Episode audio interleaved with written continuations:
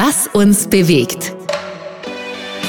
Der ÖAMTC-Podcast für leistbare, sichere und umweltgerechte Mobilität.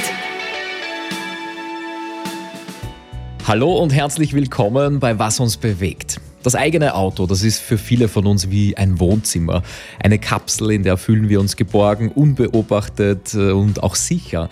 Aber ist es wirklich ein Raum, den wir nur für uns und unsere Passagiere haben? Moderne Fahrzeuge mit all den Telematiksystemen sind ja generell mit einer SIM-Karte und immer öfters auch mit Kameras und Mikrofonen ausgestattet. Und außerdem haben wir fast alle auch ein Smartphone eingesteckt, manche sogar in der Handyhalterung oder verbunden mit dem Fahrzeug. Also der Standort des Autos ist dann natürlich bekannt, entweder über das Auto selbst oder über das Smartphone, das wir mitnehmen. In diesem Podcast da haben wir schon oft über die vielen Sensoren, die Assistenzsysteme und auch die Software gesprochen. Natürlich auch über die Daten, die das Auto liefert. Aber noch nicht so oft über den Datenschutz. Das holen wir heute nach. Ich bin Marcel Kilic und zu diesem Thema ist der wohl bekannteste Datenschutzexperte Österreichs bei mir, Max Schrems. Max, herzlich willkommen. Hallo, Servus. Beim Autokauf unterschreiben wir ein ganzes Konvolut voll mit Kleingedruckten. Der Autoverkäufer sagt, das muss auch so sein, weil all die Kamera, die Ultraschall- und radarbasierten Assistenzsysteme, die könnten wir sonst gar nicht verwenden und die smarten Funktionen auch nicht. Wir wollen sie aber natürlich verwenden, weil sie uns auch helfen. Zum Beispiel informieren sie uns in Echtzeit über Staus. Sie helfen uns, den Abstand nach vorne und zur Seite zu halten, legen vielleicht sogar eine Vollbremsung ein, um einen Crash zu verhindern. Jetzt konzentrieren wir uns erst einmal auf die Autos aus Europa. Die werden bei uns ja am häufigsten verkauft. Die Hersteller erhalten mehr oder weniger stark durch die Datenschutzgrundverordnung DSGVO geregelt auch Zugriff auf persönliche Informationen. Sie können diese Daten dann selbst verwenden, an Dritte weitergeben oder auch verkaufen. Nehmen Europas Autohersteller den Datenschutz also ernst? Ähm, generell ist es rechtlich so, dass ähm, ich mal im Prinzip die Daten immer verarbeiten kann, die absolut notwendig sind für das Produkt. Und das kommt dann halt aufs Produkt drauf an, was es ist. Hm. Ähm, also wenn ich jetzt, was weiß ich, äh, jemanden anrufe, dann muss das, das Telefonat am anderen Ende ankommen. Wenn ich jetzt, was weiß ich, irgendwas anderes mache, dann, dann ist das auch dementsprechend. Ähm, interessant ist, dass natürlich jetzt beim, beim Auto die Situation ist, dass der Vertragspartner nicht unbedingt der ist, über den ich die Daten sammle. Ähm, und dementsprechend kann ich zum Beispiel Passagiere haben, die das nie unterschrieben haben oder die da nie irgendwas gesagt haben oder da Passant, der vorbeigeht oder der andere Fahrer, der auf der anderen Seite, also sozusagen von einem Unfall ist, ähm, der zum Beispiel über diese ganzen vertraglichen Regelungen nicht wirklich reinkommt.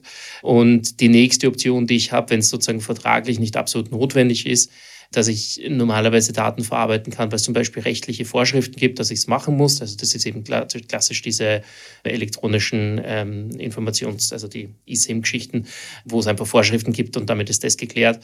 Wenn ich dann Situationen habe, wie zum Beispiel, ich sage jetzt Unfall und ich mache nachher Dokumentationsfotos, sowas kann ich wegen einem legitimen Interesse machen, weil ich muss ja nachher Beweise zum Beispiel haben, also da kann ich das machen.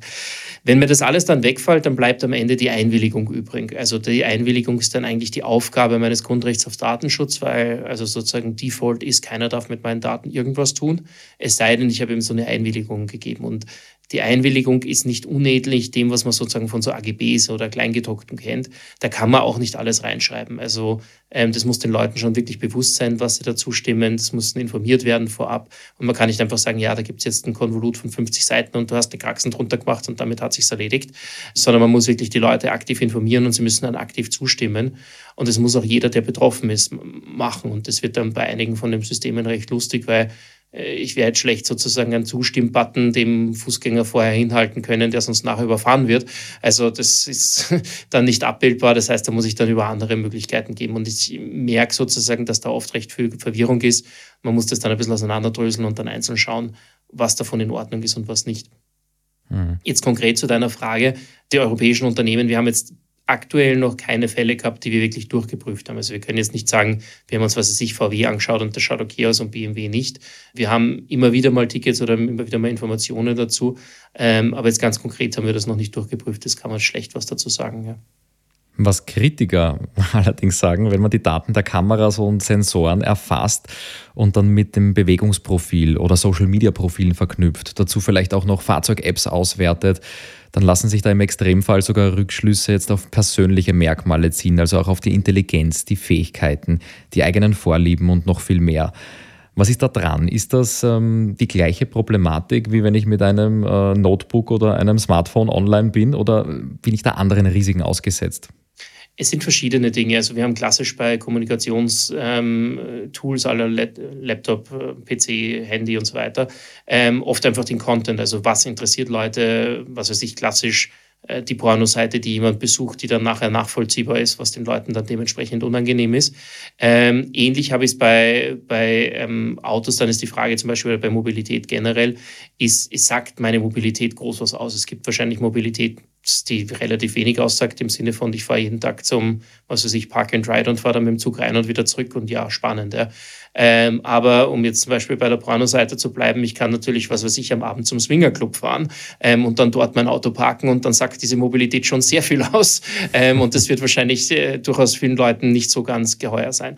Ähm, und dann ist interessant davon, dass jetzt die, also Sexualität bringe ich gerne als Beispiel, weil es was Klassisches ist, was die Leute sehr privat empfinden aber eigentlich vollkommen legal ist. Also ist eigentlich nichts, aber es ist ein Thema, wo wir, sagen wir mal, kulturell sagen, das ist eher was Privates oder was, was, was Geheimes. Ähm, und trotzdem sozusagen, und, und das ist das Interessante beim, beim Thema Datenschutz, ist, dass nicht alles logisch davon ist. Also wir müssen sozusagen auch ein bisschen davon verabschieden, zu sagen, na, ich muss argumentieren, warum das ein Problem ist.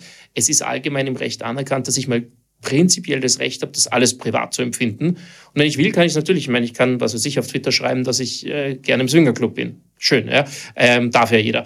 Aber es sollte halt so sein, dass ich das wirklich selber entscheide. Und ein gutes Beispiel vielleicht, um, um in dem Bereich zu bleiben. Wir haben äh, Grindr, das ist so eine ähm, Dating-App für, für schwule Kontakte, ähm, hauptsächlich wirklich rein sexuell. Ähm, angeschaut und die geben ihre Daten an über 4000 Partner, glaube ich, weiter. In der Größenordnung war das. Ähm, wo wirklich du weißt, genau zu dieser Uhrzeit, an dieser Ecke ist der Mensch gestanden und hat genau nach dem gesucht gerade. Und das wird natürlich schon hochpersönlich. Äh, und das kann auch in Bewegungsprofilen drinnen sein, muss aber nicht sein. Und dementsprechend ist natürlich, man muss immer ein bisschen unter Anführungszeichen vom Worst Case ausgehen. Also wenn ich jetzt ein Hersteller bin, dann muss ich davon ausgehen, dass Leute halt auch ja, und überspitzt gesagt ins Puff fahren ähm, und muss auch davon ausgehen, dass die Daten dann trotzdem irgendwie halbwegs sicher bleiben ähm, und dann nur eben für Zwecke verwendet werden, die zum Beispiel absolut notwendig sind. Also wenn ich jetzt vereinfacht gesagt das in die Navigation eingebe, dann werden die wohl wissen müssen, wo ich da hinfahre, um die Navigation zu machen, dann weiß ich wohl, was ich tue. Wenn das jetzt verwendet wird, um nachher also sich Werbung zu schalten oder sonst irgendwas, stellt sich die Frage, ist das wirklich notwendig? Ne? Und da dazwischen ist die Differenzierung und nicht alle Daten sind sozusagen das nennt man die Zweckbindung, werden dann für jeden Zweck verwendet. Also ich kann zum Beispiel sagen, gut, ich willige ein, dass diese Information für die Navigation verwendet wird, weil das will ich ja eben gerade in diesem Moment. Dann ist der Zweck der Einwilligung die Navigation alleine. Dass ich das dann sekundär verwende für irgendwas anderes, dazu müsste ich dann einzeln wieder einwilligen. Und damit kann man ein differenziertes System machen, wo man sagen, gut, gewisse Daten gebe ich bekannt, aber nicht für alle. Also gutes analoges Beispiel ist, dass man zum Beispiel beim Arzt jetzt vielleicht sehr genau sagt, was man irgendwo äh, am linken Knie hat, aber man will halt nicht, dass der Arzt es dann nachher beim Stammtisch weitererzählt, weil man es wirklich für den Zweck der Heilbehandlung diese Information gegeben hat und nicht für den Stammtisch. Ne? Und das DSGVO sieht es auch so, dass es für verschiedene Zwecke kann ich einwilligen und nicht und sagen, fürs eine finde ich es okay, dass das genutzt wird, fürs andere nicht. Und das hat dann zum Beispiel auch wieder Konsequenzen, wann es wieder gelöscht werden muss. Also zum Beispiel die Navigation ist bei Ende der Navigation wieder zu löschen, weil dann bin ich ja dort. Ne?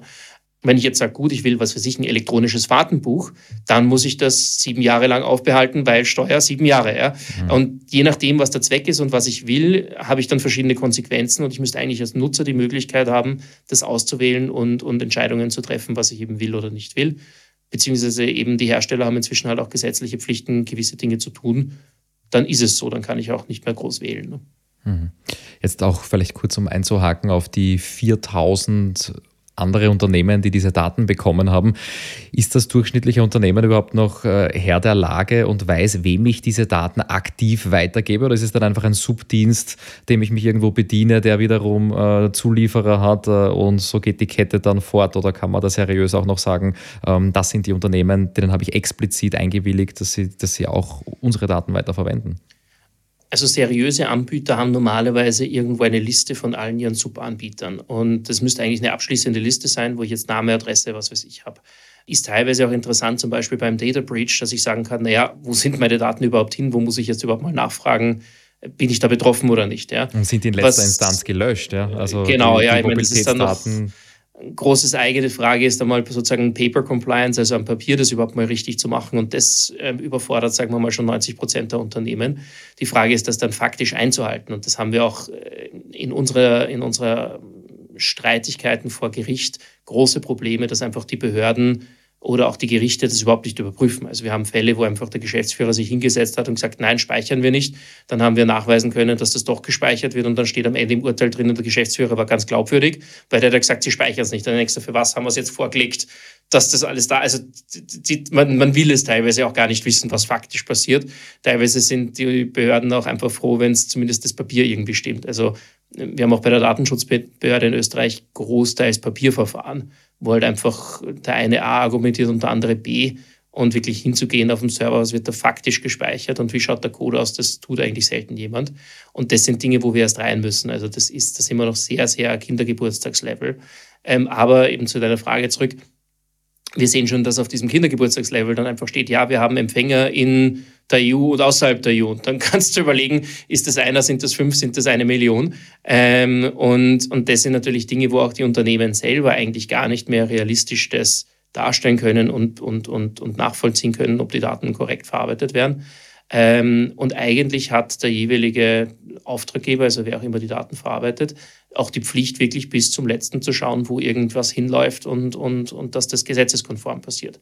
Ähm, real nachvollziehbar ist das oft sehr schwierig. Also wir haben zum Beispiel in Österreich einen großen Adresshändler, der hat gesagt, es wäre zu aufwendig zu schauen, wo sie die Daten her haben und wem sie es alle verkauft haben und deswegen haben sie die Unterlagen nicht und deswegen können sie es uns nicht geben und deswegen haben wir keinen Anspruch, weil was es nicht gibt, können sie uns nicht geben. Ne? Also so nach dem Motto, wenn ich keine Arbeitsaufzeichnung habe, dann kann der Arbeitsinspektor ja mir nicht sagen, dass die Leute lang kackelt haben. Das ist so die, die Argumentationen, die es da teilweise haben. Und das ist, sagen wir mal so, in jedem anderen Rechtsbereich würde dich jeder auslachen dafür. Im Datenschutz geht da noch recht viel. Also da gibt es die absurdesten Argumente, mit denen Unternehmen relativ weit durchkommen und sagen wir mal auch sehr honorige große Kanzleien in, in Wien, das dann irgendwie ernsthaft vertreten vor Gericht, dass das normal wäre. Also ähm, wir haben jetzt gerade vor kurzem eine Studie gemacht, wo wir Datenschutzbeauftragte und Unternehmen gefragt haben, äh, wie sehr sich die Unternehmen dran halten und nicht. Und da haben gut zwei Drittel gesagt, dass sie davon ausgehen, dass jedes Unternehmen größere Probleme hat und größere Nicht-Non-Compliance hat. Ja. Also wenn ich jetzt zu zwei Drittel aller Steuerberater gehen würde und sage, na, wie viel Leute zahlen die Steuern nicht? Und da würden zwei Drittel sagen, ja, zwei Drittel zahlen eigentlich die Steuern generell nicht in meiner Erfahrung, dann hätten wir schon ein massives Problem. Ja? Ähm, und in dem Datenschutzbereich merkt man schon, dass da äh, sehr, sehr viel noch geht und, und sehr viel mit Augen zu und durch irgendwie gearbeitet wird. Ähm, und andererseits teilweise auch Leute es übertreiben. Also was wir auch sehr oft sehen, ist, dass dann heißt, ah, das geht wegen am Datenschutz nicht. Und in Wirklichkeit ist das vollkommen legal und machbar. Also es ist auch manchmal so, ähm, über Compliance oder auch, also gerade in der Politik merkt man, man will halt einfach nicht. Und dann ist auf einmal der Datenschutz ganz wichtig, ähm, weil es halt irgendein Projekt des, des, des Gegners abtötet. Ja. Ähm, also und da sieht man schon, dass da einfach die Professionalisierung oder die, die Qualität von diesen Entscheidungen und wie das ordentlich gemacht wird, wirklich noch sehr, sehr am Anfang ist. Also auch die Ausbildung von Leuten in dem Bereich ist oft einfach sehr schlecht, muss man sagen. Mhm. Machen wir das Ganze in der Mobilität fest an einem konkreten Beispiel. Früher zum Beispiel, da hatten die Autos maximal eine Rückfahrkamera. Jetzt gibt es Kameras an allen Seiten. Bequem natürlich, äh, wenn es ums Einparken geht, in eine kleine Lücke. Aber es gibt schon Modelle, die haben, vor allem Modelle aus den USA und aus China, die scannen die unmittelbare Umgebung zu allen Seiten hin. Und zwar nicht nur während der Fahrt, sondern auch am Parkplatz, wenn das Auto eigentlich abgestellt ist. Die Kameras, die sollen dann verdächtige Bewegungen erkennen, eine Bedrohung dann auch aufzeichnen für den Beweisfall und äh, in extremen Situationen dann vielleicht sogar die Alarmanlage auslösen. Man nennt das Ganze Wächtermodus. Darf man das überhaupt? Wäre das bei uns möglich? Ich habe generell in, in Österreich wird das praktisch unter Videoüberwachung fallen. Und da gibt es sogar eine eigene Gesetzesregelung dazu. Ob die europarechtskonform ist, wissen wir nicht. Also ich gehe davon aus, nein, aber sagen wir mal so, wenn man es rein nach dem österreichischen Recht anschauen würde, äh, bin ich da schon raus, weil ich da praktisch öffentlichen ähm, Bereich überwache, ohne irgendeinen konkreten ähm, Verdachtsfall. Ähm, wenn man es rein europarechtlich sehen muss, ähm, dann wäre das ein legitimes Interesse, also wo man sagt, gut, ist mein Interesse an der Überwachung sozusagen höher als das der Bevölkerung, dass sie nicht bei jedem Auto überwacht wird, äh, wenn sie vorbeigeht. Und da sagt man generell nein. Ähm, Fälle, wo man sagt, so eine Überwachung von öffentlichem Raum ist zulässig, ist zum Beispiel eine Bank, wo man sagt, okay, da gibt es genug Sicherheitsgründe, dass man sagt, gut, die könnte ausgeraubt werden und da ist relevant auch zu sehen, wo was weiß ich, der Räuber hingelaufen ist am Ende oder wo der in der Seite beim Fenster eingestiegen ist, solche Geschichten. Ähm, Bankomatkarten haben zum Beispiel, äh, Bankomat, äh, Bankomaten selber haben Kameras auch mit der gleichen Argumentation. Das ist so, wo man sagen kann, gut, da wird das akzeptiert. Ähm, wenn ich jetzt das 0815 Auto habe, werde ich da nicht mit dabei sein. Ja. Ähm, es gibt ja auch schon die ganzen Entscheidungen zu Dashcams, das wäre wahrscheinlich relativ ähnlich. Ne? Schauen wir uns konkret den Datenschutz chinesischer Fahrzeuge an. Autos aus China sind im Kommen und wir haben das auch schon berichtet in der 55. Episode. In der deutschen Tageszeitung Die Welt war dazu ein spannender Artikel. Im Auto sind Kameras verbaut. Die filmen einerseits nach außen, die Umgebung, andererseits aber auch den Innenraum. Genauso gibt es natürlich Mikrofone, das ist zum Beispiel wichtig für die Sprachsteuerung und das Smartphone ist auch mit dem Fahrzeug verbunden. Jetzt ist das Fahrzeug in der Lage, diese Bilder der Kameras mit den Tonaufnahmen im Innenraum theoretisch auch mit den Apps am Handy zu verbinden, also auch mit den Social-Media-Profilen.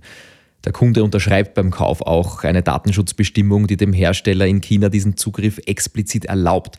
Jetzt ist China nicht an die Datenschutzgrundverordnung gebunden. Das ist meine Frage, ist das so erlaubt? Ist das nicht so etwas wie ein Opt-out aus der Datenschutzgrundverordnung? Also generell kann ich allem zustimmen in der DSGVO. Also ich kann jetzt vereinfacht gesagt mich nackt am Hauptplatz stellen und das ähm, sagen, ich hätte es gerne. Was nicht sein kann, ist, dass das im Vertrag sozusagen vorgeschrieben ist, also dass ich dem zustimmen muss. Das heißt, wenn es eine Ja-Nein-Option gibt, ja. Ähm, Wenn es nur eine Ja-Option gibt und ich kann sonst das Auto nicht in Betrieb nehmen, dann habe ich ein Problem, weil dann ist es keine freiwillige Zustimmung. Ähm, Hausnummer, das ist jetzt eine Ja-Option und ich kann wirklich sagen, okay, da werden nur die Daten verarbeitet von dem, der wirklich zugestimmt hat, was schwierig wird, weil wenn der Sohn fährt oder die Frau oder der Freund oder sonst irgendwas, dann stellt sich die Frage, wie, wie die da überhaupt jemals zustimmen haben können. Aber gehen wir mal davon aus, das ist eine einzelne Person und die hat wirklich zugestimmt und so weiter, dann kann es, und da kommt es wieder darauf an, was für was ein Zweck ich was verwende, kann es relevant sein. Wenn ich eine Sprachsteuerung habe und sage, gut, zeig mir den Weg zum nächsten Kino, muss die App wohl wissen, wo ich bin, um das nächste Kino zu finden. Ja. Mhm. Ähm, wenn ich jetzt sozusagen das nur mache, weil ich sage, gut, ich mag Analysedaten machen und dadurch herausfinden, wo Leute irgendwas, was weiß ich, wo ich ihnen noch mehr Zusatzdienste in der App verkaufen kann, dann wäre das wahrscheinlich nicht wirklich notwendig für die App. Und da muss man halt, das ist relativ schwierig, da man muss das differenzieren. Und was wir halt sehr stark sehen, ist gerade, dass in diesen Datenschutzpolicies halt irgendwas steht im Sinne von, wir erfassen diese zehn Daten für diese 20 Zwecke und welche Daten für welchen Zweck wann erfasst werden und warum, steht nirgendwo. Ja. Wenn man es ordentlich macht, und es gibt, ich glaube, Spotify hat das, wenn ich richtig habe, auf, auf der Webseite, haben die wirklich eine Tabelle, wo steht, diese drei Daten werden für diese drei Zwecke verwendet anhand dieser Einwilligung, die du gegeben hast. Diese drei anderen Daten werden wegen vertraglich notwendig erfasst, keine Einwilligung und werden für das verwendet. Und so weiter und so fort. Und damit kann ich dann wirklich sagen, was ist legal und was ist nicht. Ich kenne es den konkreten Bericht nicht, aber einige von diesen Berichten, wo unter Anführungszeichen ein bisschen Aufregung herrscht, ist auch oft so, dass das nicht faktisch überprüft worden ist, sondern einfach in der Datenschutzpolicy einfach alles mal drinnen steht. Und natürlich das dann erlaubt werde nach dieser Policy, aber nach dem Recht nicht. Und das ist sozusagen, muss man auch ein bisschen differenzieren. In der Datenschutzpolicy kann ich alles Mögliche reinschreiben. Das ist aber ein rein Informationszettel, also ein Beipackzettel. Der ist aber nicht rechtsbegründend. Also wenn ich es nicht darf, dann kann ich nicht einfach in die Policy reinschreiben, ich tue es und damit wird es legal. Das ist halt, ich kann nicht also sich auf die Straße stellen und sagen, ich sage euch jetzt ganz laut, ich erschieße jeden und damit wird Mord legal. Also das ist einfach sozusagen zwei verschiedene Dinge. Ähm, die Information ist unabhängig von sozusagen der, der rechtlichen Gültigkeit und für rechtliche Gültigkeit, um das wirklich bewerten zu können, muss man eigentlich das dann alles auseinanderdröseln und zuordnen und schauen, da geht's, da geht's nicht, für den Zweck wird's verwendet, dann wird's wieder gelöscht etc. Und da merkt man, dass einfach sehr viele Anbieter, die wir sehen, sehr Schlendrian drinnen haben und dann sagen, mhm. gut, wir nehmen einfach, Klassiker ist, wenn irgendjemand sieht, ich stimme der gesamten Datenschutzpolicy zu. Das gibt es gar nicht, weil ich müsste eigentlich zu jedem Absatz einzeln Ja und Nein sagen können, wenn es so wäre. Ne? Mhm, verstehe. Schauen wir uns ein anderes ganz konkretes Beispiel an. Ähm, um Spionage zu verhindern, versucht die deutsche Bundesregierung aktuell Bauteile aus äh, dem 5G-Mobilfunknetz zu entfernen. Ganz konkret Bauteile eines chinesischen Technologiekonzerns. Dieser Konzern bestreitet, dass die Technologie für Spionagezwecke benutzt wird. Jetzt argumentiert die Universität der deutschen Bundeswehr, in China wäre aber jede Firma verpflichtet, mit dem Staat zusammenzuarbeiten. Worum geht es konkret? Die Sicherheitsexperten, die warnen, dass der Hersteller immer dann, wenn jetzt ein Fahrzeugmodell an einem strategisch interessanten Punkt vorbeifährt oder dort parkt, automatisch auch Aufnahmen von dieser Umgebung machen kann. Wie realistisch ist das? Also ich finde ich jetzt persönlich ein bisschen Science Fiction als, als Option, das jetzt, also vor allem zum Beispiel jetzt bei Videoaufnahmen wäre es sehr schwierig, das zu verstecken. Also das sind ja doch größere Datenmengen, die würden man, wenn man Traffic-Analyse macht etc., halte ich jetzt sozusagen ein bisschen unwahrscheinlich, dass das nicht auffallen wird. Ja. Das ist was anderes wie minimale Informationen wie die GPS-Location. Die kannst du in einem Datenstream mhm. so leicht gehen, die unter, das wird keiner groß merken. Ähm, ich glaube, interessant ist in die, in die Richtung, dass man wirklich Transparenz hat, dass man überlegen kann, was funktioniert, was vertraue ich, was nicht. Ähm, was immer jetzt wieder drinnen ist, ist die Frage China. Wir haben generell eine Regelung ähm, in Europa, dass Daten eigentlich die Europäische Union nicht verlassen dürfen. Es sei denn, ich kann sicherstellen, dass im Ausland die Daten ebenso geschützt werden wie in Europa. Das kann ich in China normalerweise nicht, weil, wie gesagt, da gibt es eben Zugriff durch, durch den Staat. Was an sich auch okay ist, also es gibt ja auch bei uns Zugriff auf durch den Staat, also einfach nur zu sagen, gut, die müssen kooperieren das steht bei uns in der Strafprozessordnung auch drinnen. Ja, also das, wenn, wenn bei uns da sozusagen der Ermittler klopft, dann muss ich auch kooperieren. Mhm. Die Frage ist immer, wie ist sozusagen die Systematik, wie sehr habe ich da einen Rechtsstaat dahinter, der das auch in den Schranken hält, die normal sind, oder habe ich eben ein ja, äh, kommunistisches, äh, diktatorisches System, wo ich diese Checks and Balances nicht haben werde und dann werde ich das auch schlecht darstellen können. Ähm, was da die Lösung ist, und wir sehen das jetzt gerade bei den chinesischen Anbietern in Richtung TikTok zum Beispiel, dass man halt schaut, dass man dann die Daten in Europa hält und dass die halt wirklich die, die sauber trennen voneinander ja, und dann ähm, halt irgendwo eine, eine Trennung haben, die auch credible ist. Das Problem ist oft, dass es technisch sehr schwierig überprüfbar ist, ob nicht im Hintergrund noch irgendwie zehn Backdoors sind und ähm, irgendwelche Optionen darauf zuzugreifen. Ähm, das ist sehr, sehr stark eine technische Frage und eine, eine, eine, Frage, das ordentlich zu analysieren. Da kann man als Jurist auch nicht sehr viel dazu sagen, außer dass man halt einen Sachverständigen bräuchte, der das dann wirklich genauer anschaut. Ob das jemals irgendwie glaubhaft gemacht worden ist, ich kenne es bisher nicht. Ja. Also bisher gibt es halt irgendwelche Claims mit, also auch gegenüber den Amerikanern, die halt sagen, ja, wir behalten die Daten schon in Europa, aber ich, ich habe selten noch gesehen, dass da wirklich steht und wir haben, wir garantieren dass wir absolut keinen Zugriff haben und den auch noch der amerikanischen Regierung nicht geben können. Den Extrasatz, der fehlt meistens, ja. Ein sehr spannendes Thema sind auch die Sicherheitseinrichtungen, die durch Kameras zum Teil ermöglicht werden. Zum Beispiel Müdigkeitserkennung oder die Inbetriebnahme des Fahrzeugs von nur zugelassenen registrierten Benutzern. Das funktioniert meistens eben mit einer Kamera, die jetzt nicht auf die Straße gerichtet ist, sondern auf das Gesicht des Fahrers oder der Fahrerin und über, äh, über die Mimik dann Anzeichen der Müdigkeit erkennt oder wie wir das vom Smartphone kennen, wo wir den Bildschirm entsperren können äh, und das Gesicht praktisch über die Kamera erkennen erkannt wird. Was rollt da auf uns in Summe noch zu?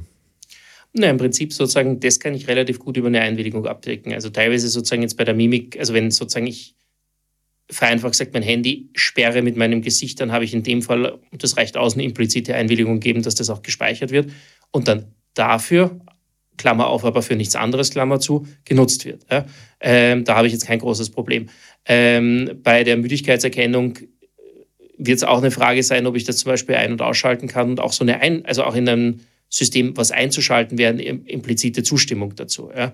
Ähm, da kann ich das auch realistisch darstellen, weil ich sagen kann, gut, ich habe den Nutzer 1, 2, 3, wenn ich den wirklich über Gesichtserkennung erkenne und der 1er-Nutzer hat meine, die, die Funktion eingeschaltet und der 2er-Nutzer nicht, dann kann ich das darstellen. Das erinnert mich ein bisschen an die alten Autos, wo es früher sozusagen die Punkt 1 gehabt hast von der Sitzeinstellung und wenn du auf den Zweierknopf gehabt hast, hat die andere Einstellung daherkommen. Fair enough. Ähm, solange die Leute dann die Möglichkeit haben, das zu machen. Ähm, was eben schwierig wird bei solchen Funktionen teilweise, wenn es wirklich personenbezogene Daten erkennt. Also ist auch immer die Frage, wie sehr solche Kamerasysteme wirklich dann personenbezogene Daten erkennen müssen. Man kann vielleicht einige Dinge davon auch ich sage jetzt klassisch, was weiß ich, Abstandsmessung mit Ultraschall brauche ich, da habe ich keine personenbezogenen Daten normalerweise. Ne? Ähm, da kann ich zum Beispiel die Problematik mit der DSGVO teilweise umgehen. Wenn ich wirklich anfange, personenbezogene Daten zu, zu, zu registrieren, dann brauche ich halt irgendeine, irgendeine Panel. Und das wird dann noch interessant, weil um das zum Beispiel so ein Einwilligungsmanagement zu machen, brauche ich ja, muss ich am Ende wissen, wer da ist. Ne? Also dann müsste ich erst recht wieder die Leute identifizieren, um zu wissen, ist das jetzt der, der der Einser, der zu fünf Sachen eingewilligt hat, oder ist das der Zweier, der nur zu einer Sache eingewilligt hat? Ne? Ähm, und das wird durchaus interessant, wie sehr das umgesetzt praktisch, habe ich keine Ahnung. Ähm, Im Online-Bereich gibt es eigene, das nennt man dann Consent-Management-Plattformen auf Unternehmensseite, die dann wirklich diese ganzen äh, Ja's und Neins irgendwo ablegen und dann auch wieder richtig anwenden am Ende. Und dass das alles gut zusammenspielt, ist noch eine eigene Herausforderung, unabhängig davon, dass ich dann die Leute noch erkenne. Ne? Gut, abschließend, äh, ja, wir haben jetzt über viele Szenarien gesprochen, die für den Straßenverkehr eigentlich neu sind. Also es klingt vieles nach Big Brother is watching you ähm, oder nach James Bond, MacGyver. Äh, jetzt kommt das in die Realität. Daher meine Abschlussfrage an Max Schrems. Gibt es Ratschläge von deiner Seite? Was kann ich als Konsument, als Autofahrer, als Autofahrerin tun, um diese Auswüchse zu vermeiden? Vielleicht auch, was sind deine Ratschläge an die Politik, an die, an die Legislative für veränderte Gesetzgebung im Straßenverkehr? Ähm, ich muss jetzt sozusagen als Disclaimer sagen, ich habe seit 15 Jahren sehr glücklich kein Auto mehr. Deswegen betrifft mich einige von diesen Dingen jetzt nicht so firsthand.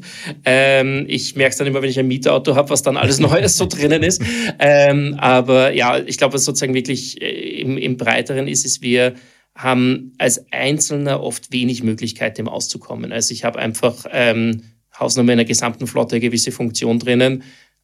Da, da kann ich als Einzelner nicht sehr viel machen. Und es wird im Datenschutz viel ähm, das nennt man Responsibility Shifting betrieben, also zu sagen, bin nicht ich als Unternehmen, der den Scheiß baut, sondern du als Nutzer hast dich nicht genug gewährt. Ja? Und das ist halt schon ein Problem, dass die Verantwortung da an Leute abgeschoben wird, die, die eigentlich die Hoheit über die Dinge nicht haben. Ja? Und das ist allgemein in der Juristerei seit 2000 Jahren, seit dem römischen Recht so, dass eigentlich der, der die Hoheit über was hat, auch die Verantwortung über das Ding hat. Und das muss man dann, glaube ich, sozusagen als Prinzip auch ein bisschen durchsetzen und sagen, Leute, ähm, das kann doch nicht sein, dass der einzelne Nutzer das verstehen muss oder sich da wehren muss oder sonst irgendwas. Ich glaube, deswegen ist es interessant, wie man eben jetzt in unserem Bereich kollektiv sich schützt, gemeinsam das macht. Klassische Sachen eben, wenn es jetzt beispielshaft UMTC ist, dass man halt sagt, gut, das schaut man als Verband an, das schaut man gemeinschaftlich an, weil der einzelne Nutzer damit überfordert ist, wie bei 100 anderen technischen Fragen auch. Also ich weiß jetzt auch nicht, was die besten Winterreifen sind, da schaue ich auch ins Magazin. Ne?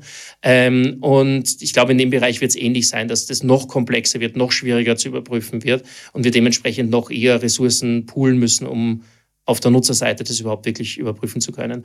Ähm, also ich glaube, die einzelne Schutz ist überschaubar, was man machen kann und sollte man den Leuten auch klar sagen, dass es nicht wirklich ihre Verantwortung ist zum gewissen Grad. Natürlich, blöd sein muss man nicht, man muss nicht irgendwas ins Internet stellen und sich dann wundern, aber bei vielen anderen Sachen ist es, ist es relativ schwierig. Ähm, was die Politik betrifft, ich glaube, wir haben im Rechtsrahmen der DSGVO in Europa eigentlich sehr fortschrittliches Recht. Ähm, was wir wirklich ein Thema haben, ist die Durchsetzung davon. Und das betrifft eigentlich dann jeden Mitgliedstaat, weil die EU macht nur die Gesetze. Die Durchsetzung liegt dann wirklich bei jedem Mitgliedstaat einzeln. Und da ist gerade in Österreich, muss man sagen, die DSB macht sozusagen brav, die Datenschutzbehörde macht brav, was ihr auf den Tisch gelegt wird. Ähm, aber dass da mal proaktiv nachgeschaut wird, was bei irgendeinem großen Konzern so passiert oder was, was weiß ich, irgendein Hersteller da in dem Bereich groß macht, das ist ähm, eher nicht die Vorgangsweise. Und ich glaube, da gibt es durchaus noch ähm, Luft nach oben, wirklich äh, proaktiv da reinzugehen. Ja weil der einzelne Nutzer kann das teilweise gar nicht mal beschreiben in einer Beschwerde, was das Problem ist. Ähm, wir probieren es halt als Verband sozusagen, als Verein, wir sind ja auch ähm, spendenfinanzierter Mitgliederverein sozusagen, ähm, diese Dinge dann irgendwie zu erheben, sodass die Behörde überhaupt dann mal merkt, was da abgeht. Ähm, aber da müssen wir deutlich nachlegen, auch als, als, als Staaten, dass wir den Bereich ähm, ja, kontrollieren und ordentlich überprüfen. Also überspitzt gesagt, ich brauche ein Pickerl jedes Jahr für, für jedes Teil vom Auto, aber was dann sozusagen in der Elektronik passiert, das überprüft nicht wirklich irgendjemand. Ja. Ähm, und das wird dauerhaft schwierig darzustellen, weil, was weiß ich, bei uns war gestern das Arbeitsinspektorat da, ob wir in einem Büro ethische haben. Ja, haben wir, wird überprüft in unserem Land, aber sozusagen äh, wirklich was dann irgendwelche Großkonzerne mit, mit tonnenweise Daten machen, die inzwischen einfach sehr viel Geld wert sind ähm, und auch sehr manipulativ eingesetzt werden können das wird bei uns absolut fast überhaupt nicht überprüft. Und das ist schon in einem Rechtsstaat schwierig, dass wir halt Grundrechte haben, also das Grundrecht auf Datenschutz und auf Privatsphäre, tonnenweise Gesetze dazu haben, aber dann am Ende eigentlich die, die Durchsetzung fehlt. Und das ist auch der Grund, warum wir als Verein sozusagen, wo wir unseren Zweck sehen, ähm, ist da dieses, dieses Delta zwischen Realität, wo irgendwas gemacht wird, und Gesetze, die das eigentlich eh regeln würden, kleiner zu machen. Das ist im Datenschutz besonders. Normalerweise sagt man immer, ah, wir brauchen neue Gesetze für irgendwas. Ähm, in dem Bereich hätten wir eigentlich teilweise sogar zu viel Gesetze. ähm, aber ähm, durchsetzen wäre mal äh, eine Geschichte. Mhm. Max Schrems, vielen, vielen Dank für die Einblicke. Ein spannendes Feld. Ich bin mir sicher, wir werden uns früher oder später zu dem Thema nochmal hören. Dankeschön. Danke auch. Vielen Dank auch fürs Zuhören und bis zum nächsten Mal bei Was uns bewegt.